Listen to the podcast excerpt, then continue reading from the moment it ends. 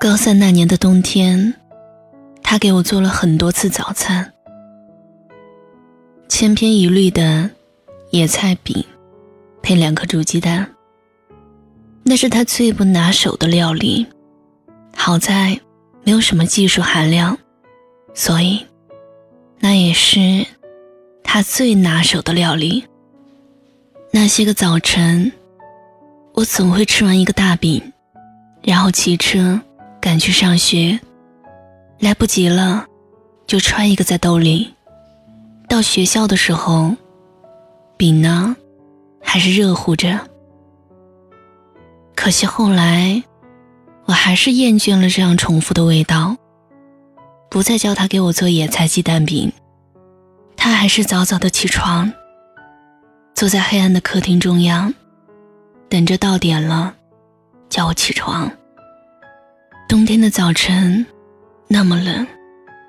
他穿了两层秋裤，在厨房门口，双手不知道往哪儿搁，就不停地摸索着围裙，掏出几块、几角，让我出去买点东西吃。我把车子抬下楼，他就在门外看着，每天都是这样。我就在楼道里大喊一声：“我走啦！”他应了一声，然后听见关门声的回音。对于他来说，我的吃饭问题是最大的难题。小的时候挑食，无论怎样努力，都没有办法做出我最爱吃的东西。长大以后毛病改了，可是。他就再也没有力气，再费什么心思，变出新的花样了。他好像把小区外面素食店里的东西都买了一个遍，买各种各样的食物来试探我的喜好。喜欢了，就会一直买下去；不喜欢了，就再换下一样。那么省吃俭用的一个人，剩饭放馊了也舍不得扔，忍着也要吃下去。可对于我，却没有止境的放任。在印象中，他总是偷偷给我塞零花钱，推来推去之后，我还是会收下。他会再补上一句：“奶奶最亲你了。”不知道为什么，我很厌烦这句话。厌烦的原因，连我自己都没有办法理解。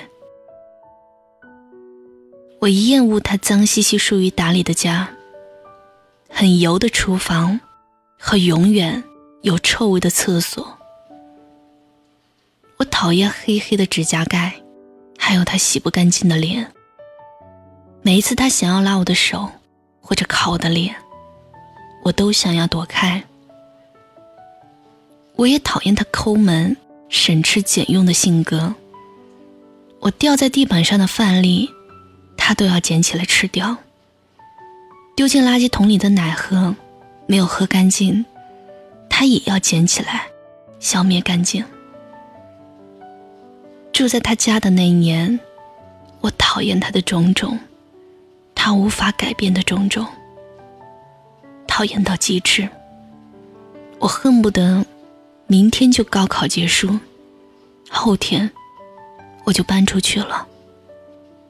可再多的讨厌，也没有办法阻碍明天太阳的升起，天地重明。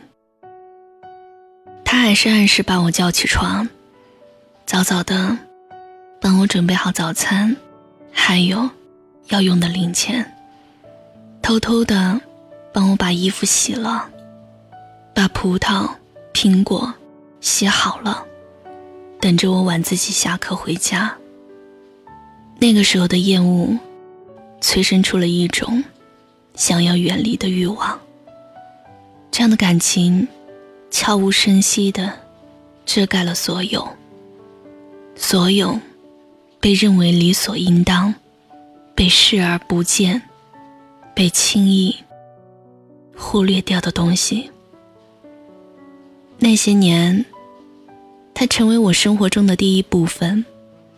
我们很少聊天，只是偶尔交流。明天要吃什么？今天晚上准备了什么水果？我们很少分享彼此的情绪。他会偷偷的记下我的坏毛病，然后告诉我的父母。我也会故意给他一些不好的脸色，不去搭话，不愿理睬。我因为一些他听不懂的事儿伤心着，他因为一些我不会多加关心的事情哭着。但生活终究以这样相互磨合却平淡的方式走过。他迈着硬朗的步子去给我买早点。后给我讲着，超市里什么蔬菜多少钱一斤。我抱怨着，喊着想再多睡一会儿，推着自行车，睡眼朦胧地说：“我去上学了。”那段回忆里，因为他一不留神的闯入，却成了至今深刻的部分。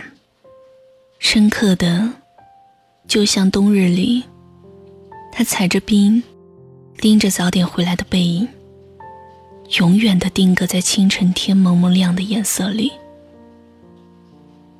后来，他在自家阳台上种了一排辣椒，辣椒一年年成熟，成熟后摘下几颗炒菜用，辣味十足。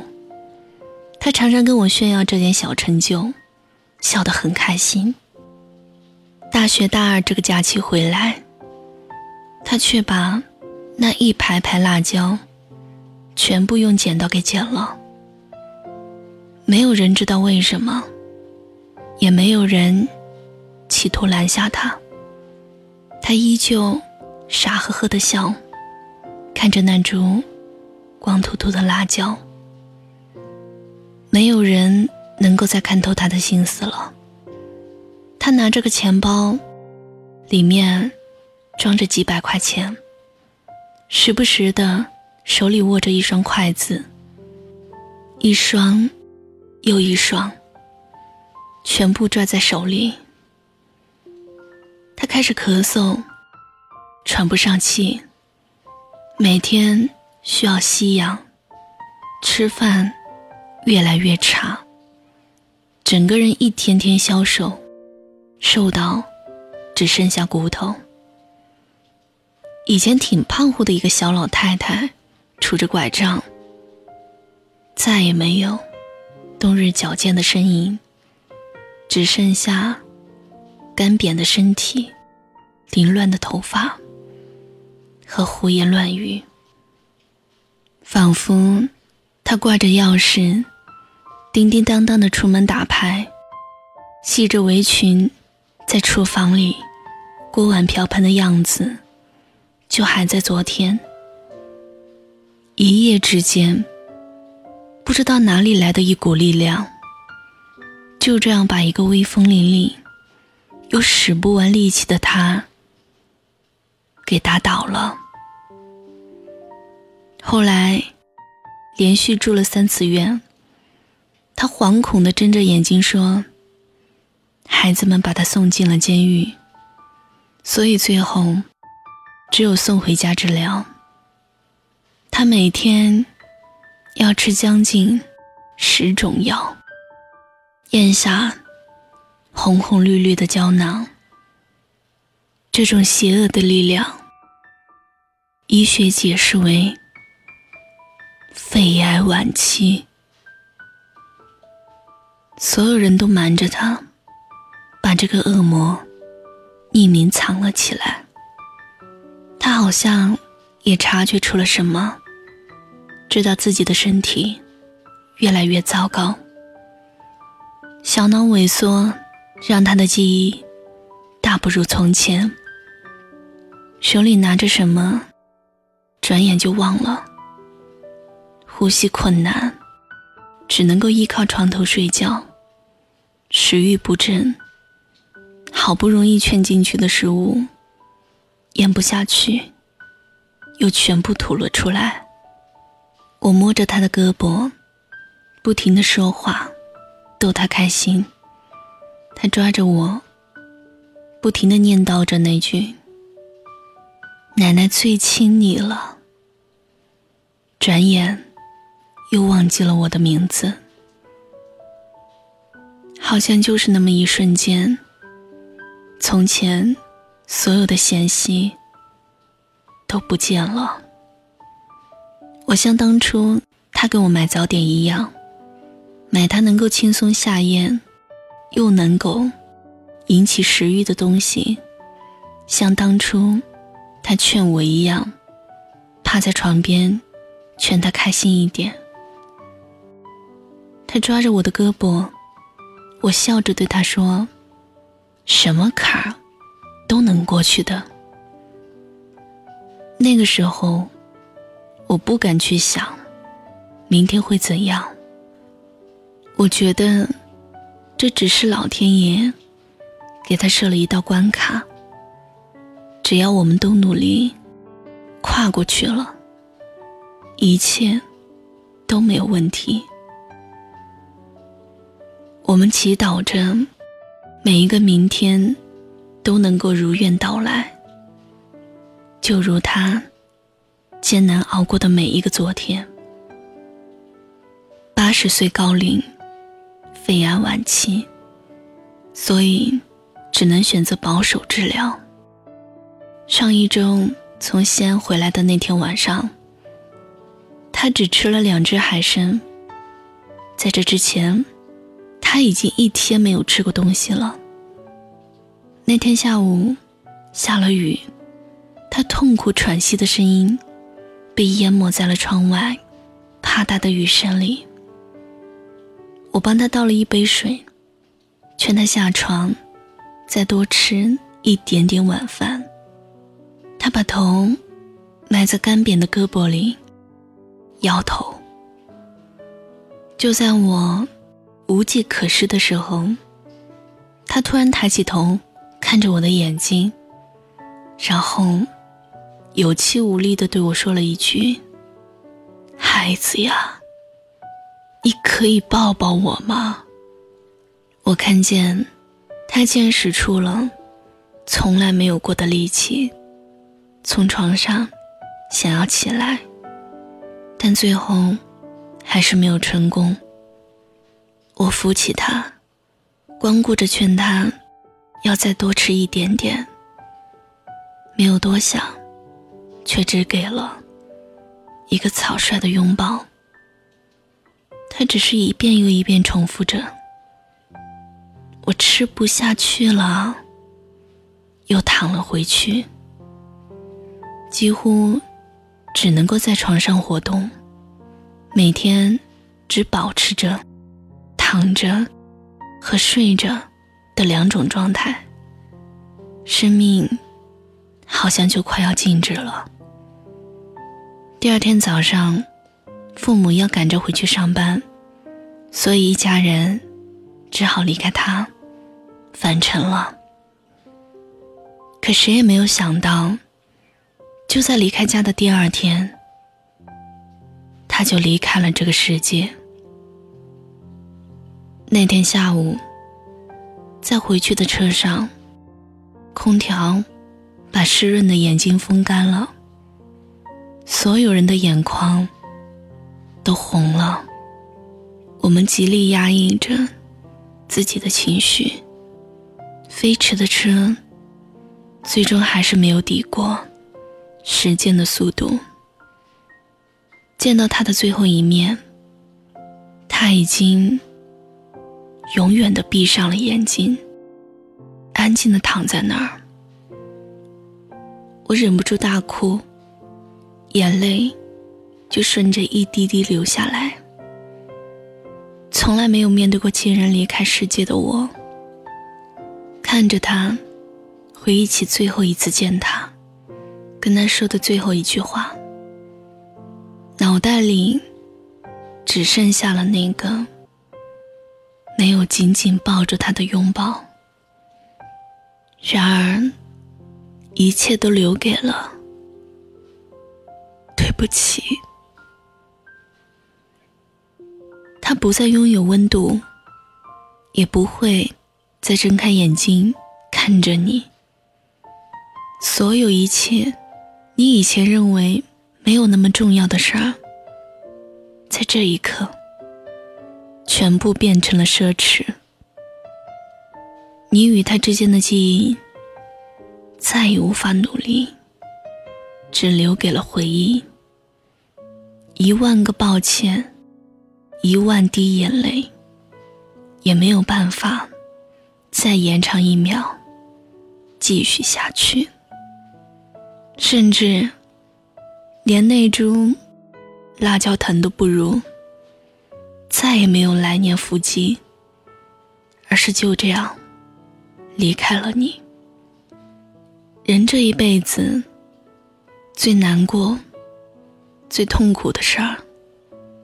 除了永远的失去一个人，就是在即将失去一个人的时候，没有用力的抱紧他，没有再一次好好看清楚他的样子，没有让他感受到你的感情，没有再得到一个开心的笑容，就连最后一次留恋。也成了另一种心情。最后一次努力都没了机会。或许，此时此刻，唯一能苟且弥补对不起的方式，就只剩下感谢了。奶奶，天堂里不会再有哭泣。也别再惦记，想念的时候，就变成一颗星星。月亮会替我用力抱紧你。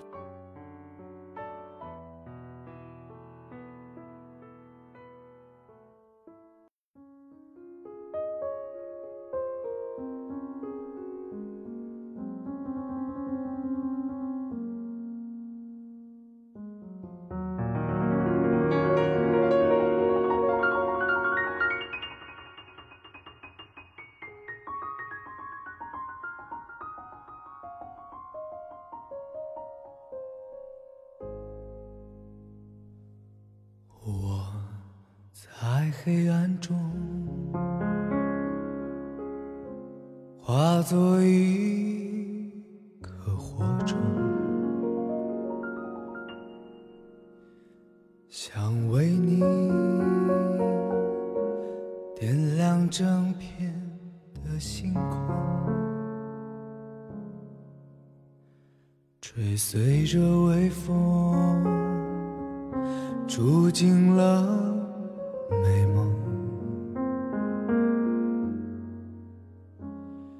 笑着。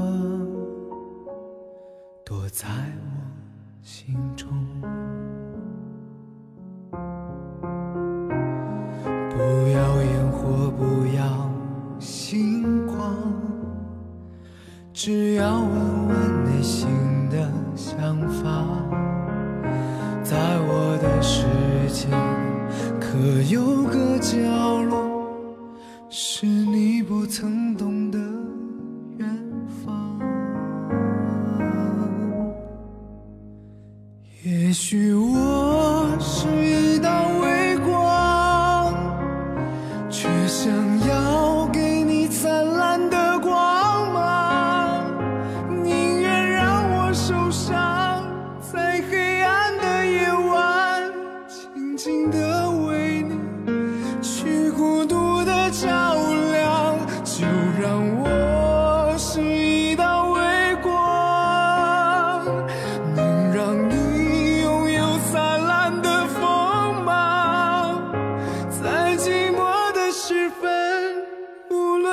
向何方